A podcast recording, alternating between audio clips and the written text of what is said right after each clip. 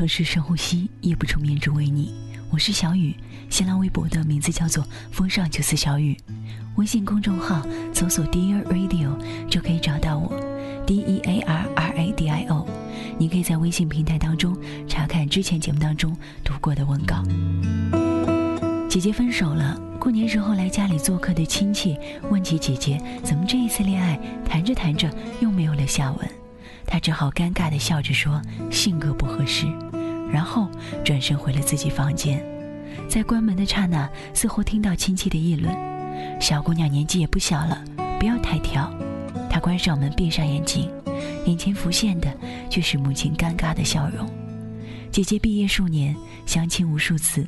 却一直没有觅得如意郎君，亲戚都说他是眼光太高，而他所要的不过是一个良人与他谈天说地罢了。他唯一不想要的就是这样随着年纪渐长而勉强一生。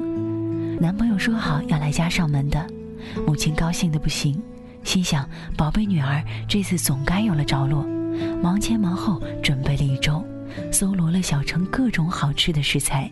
连一根菜、一块肉都要挑最好的店家，选那些品貌端。早早就已经开始泡发，菜谱反复的修改。结果到了原定上门的前一天晚上，男友给姐姐发信息说：“对不起，我明天不能来了，我家里说太仓促，以后吧。”姐姐拿着手机就愣住了，连忙回拨，却始终没人接听，不知道该怎么向母亲说。母亲准备了那么久，男友说不来就不来了，连个解释都没有。姐姐也不知道该如何去面对母亲那即将到来的巨大失落。走出房门，看到母亲还在坐着打扫，换上清洗干净的窗帘。一回头看到女儿，母亲还打趣她说：“明天男朋友来我们家，你那么激动呀？”妈，他不来了。姐姐脸色煞白，鼓足勇气才憋出这么一句。你说什么？母亲没听清。她说她不来了。姐姐重复了一遍，然后跑回了自己房间。她关上房门，拿出手机发了三个字：“分手吧。”对方回了两个字：“好吧。”过了很久之后，姐姐在旁人那儿听闻是男方的家人不喜欢她，而因此导致了那次上门拜访的泡汤。但是，对于姐姐来说，具体理由是什么已经不重要了。重要的是，男友已经触及了自己的底线，男友的行为伤害了她最重要的家人，而剩下的任何解释都不过是画蛇添足。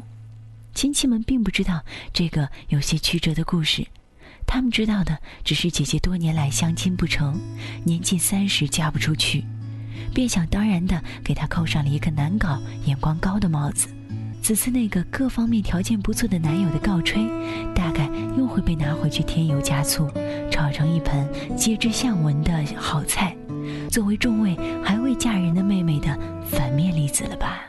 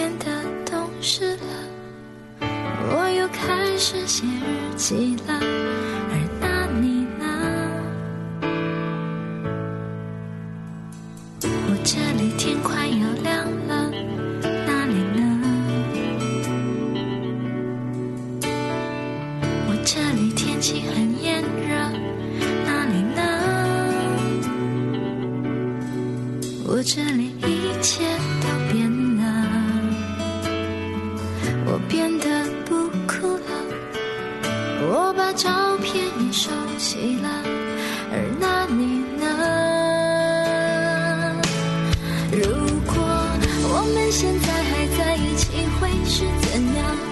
我们是不是还是深爱着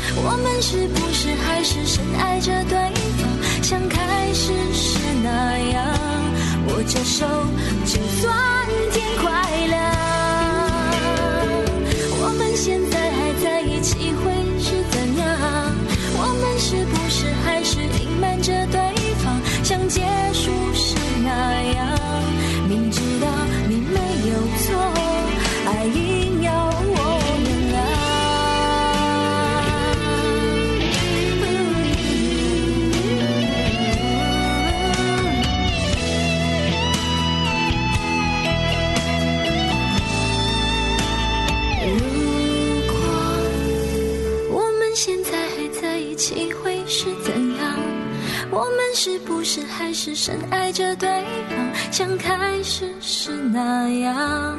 握着手，就算天快亮。我们现在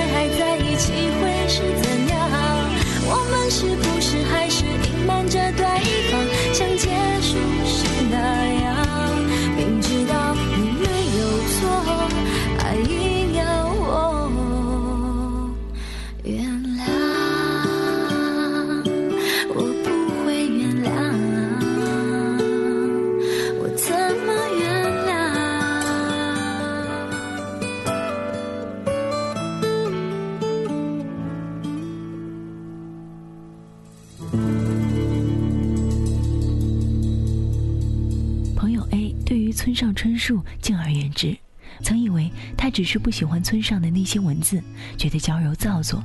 后来才发现事实并非如此。说来可笑，那年暑假他穷极无聊，就找出一本《挪威的森林》来看。刚看到绿字的那部分，便收到了朋友发来的“我看到你男友和别的女生在卿卿我我”的信息。后来她与男友大吵分手，那本《挪威的森林》也被束之高阁。问起他，他说总觉得那本书很倒霉似的，满是不快乐的回忆，连带着也讨厌极了村上。我们笑话他迷信执念，他也不争辩，还是不肯看那个作者写的任何东西，说是总会想到不愉快的东西。听有人说他是个怪人，在书店里买书，总要在《挪威的森林》这本书前面站一会儿，也不买，也不拿下来翻看，脸上带着莫测的表情。许是他还没有忘记那个劈腿的前男友，又或许那一段痛苦的时光早就渗透于他的血液骨骼当中。但是这些情绪也只有他自己知道。经常会看到身边人有着一些奇怪的癖好，例如专一于某样食物，或者对某种食物厌恶至极。例如 S 小姐很是热爱吃那种坚硬的长棍面包，对其他的面包也不怎么喜欢。只因为小时候她跟着父亲去接母亲下班，母亲经常买来一节面包来给她吃。后来母亲早逝，她只能在面包中怀念小时候与母亲一起度过的时光。而 Q 小姐厌恶海带，则是因为她小时候总是在学校寄宿，学校有一个小食堂，专供住宿生的饭菜。阿姨很喜欢做清炒海带丝，手艺又不太好。久而久之，Q 小姐对海带便感到深恶痛绝。其实，除了讨厌海带，更多的是因为吃海带的日子，于她而言，更是见不到父母，只能一个人孤零零的在学校的日子。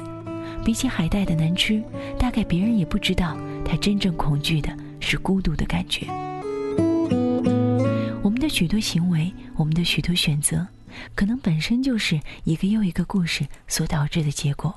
说与人听，徒增解释，想想也觉得没了必要。Goodbye to you, my trusted friend. We've known each other since we were nine or ten. Together we've climbed hills and trees. Learned of love and ABCs, skimmed our hearts and skinned our knees. Goodbye, my friend, it's hard to die. The birds are singing in the sky. Now that the spring is in the air. Pretty boys are everywhere. Think of me and I'll be there.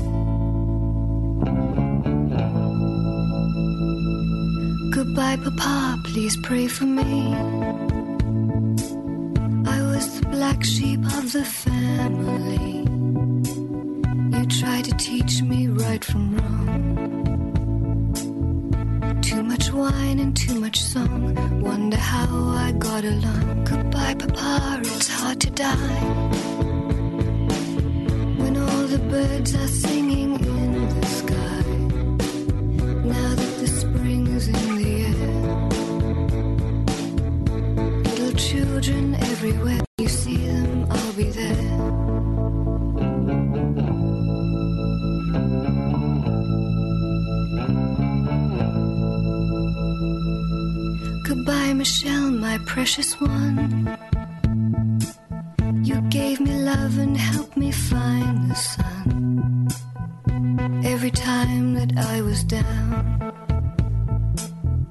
you would always come around, get my feet back on the ground. Goodbye, Michelle, it's hard to die. When all the birds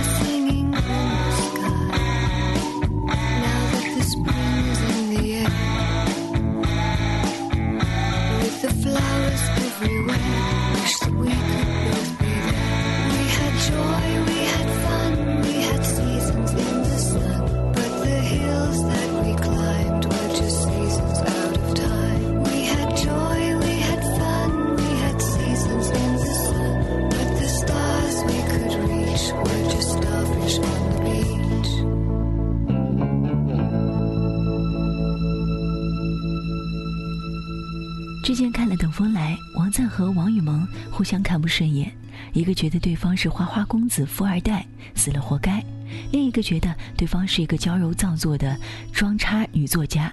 但是王赞喝醉了的一次，给我印象特别深刻。他说他爸为了陪那些官员，天天喝得烂醉如泥，一身的病，回到家抱着吊灯不肯爬下来。突然想到了一句话。你看虚竹被骗着吃肉，娶了西夏公主当了驸马，你就觉得人家是快活的，殊不知他的一生梦想不过是伴着青灯古佛去当他的小和尚。有很多事情是属于你自己的，你的选择、你的偏爱、你的厌恶，还有你的恐惧。你做出的每件事都有你自己的理由，或许别人不知道，大概也是他们不懂你的故事，而你又不愿意说。别人不会知道你如何成了今天的你，你也不知道他们如何成了今天的他们。所行不是恶事，那需要体谅的是，他人的一些选择可能也有他人的道理。不忘猜测，不以恶意看人，去站在别人的角度思考理解。虽然你并不一定认可，但是起码去试着将心比心。被他人误解，不过是因为他们并不知道自己是什么样的人。也因此提醒我们，别去轻易的给任何人下定义，以自己的标准来衡量别人的行为。我们抱怨他们不知道的时候，可能我们也未尝学会了怎么知道。不以己度人，大概就是最大的慈悲了。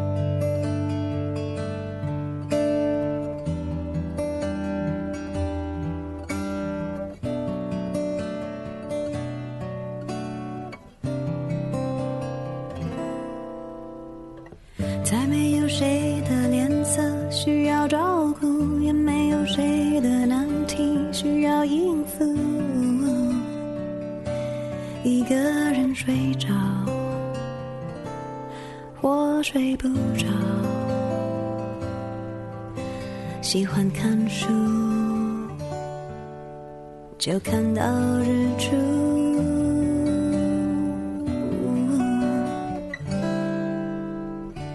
再没有人有机会让我受苦，也没有人有能力让我认输。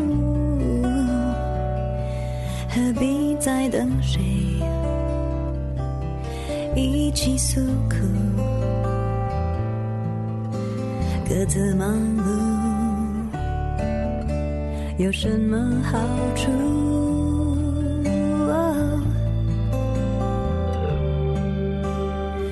忙碌如何变烦怒？爱的程序我早已烂熟。